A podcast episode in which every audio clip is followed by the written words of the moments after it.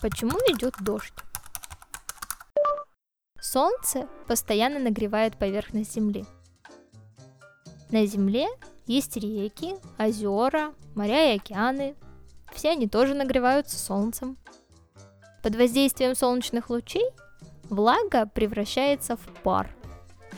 Пар – это особое состояние воды, не имеющее вкуса, цвета и запаха. Вода нагревается, превращается в пар и поднимается вверх.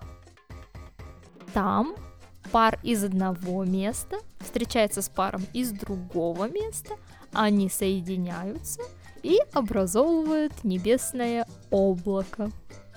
Облака состоят из воды, которая испарилась с земли.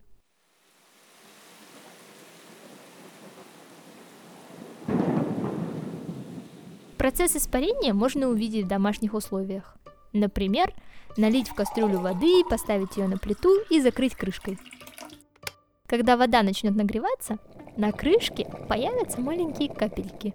Это и есть испарение.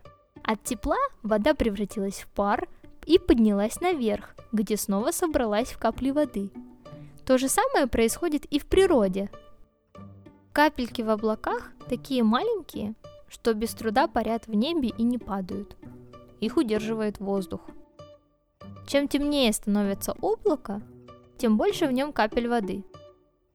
Когда же воды в облаках становится слишком много, воздух уже не справляется с таким весом. Капли падают на землю. И идет дождь.